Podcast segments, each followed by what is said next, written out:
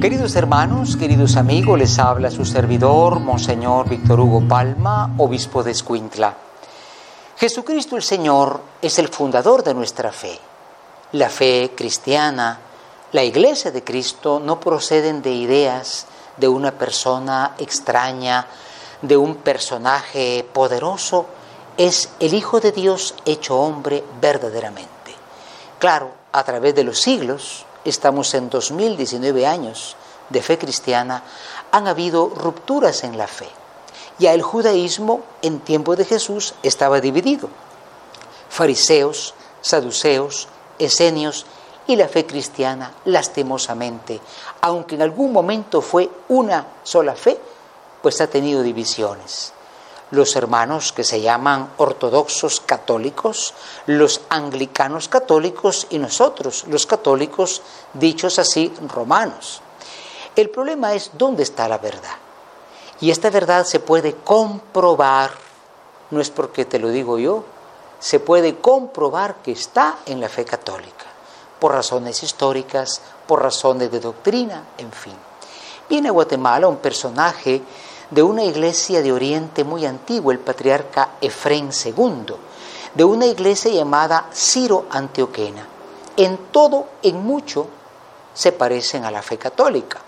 Son muy antiguos, pero hay dos grandes problemas, o tres más bien dicho. Primero, no aceptan que Cristo sea verdadero Dios y verdadero hombre. Sería un fantasma o un líder popular Jesucristo. En el creo decimos verdadero Dios y verdadero hombre. En segundo lugar, hermanos, pues eh, ellos no aceptan que el Papa Francisco sea el verdadero sucesor de Pedro, sino que ahora viene el que se dice sucesor de Pedro, este patriarca Efraín. Tercer problema, y es el más fuerte, tienen en Guatemala como representante al señor Eduardo Aguirre. Él fue un sacerdote católico excomulgado de la Iglesia Católica por muchos motivos por muchos motivos que también se pueden aclarar.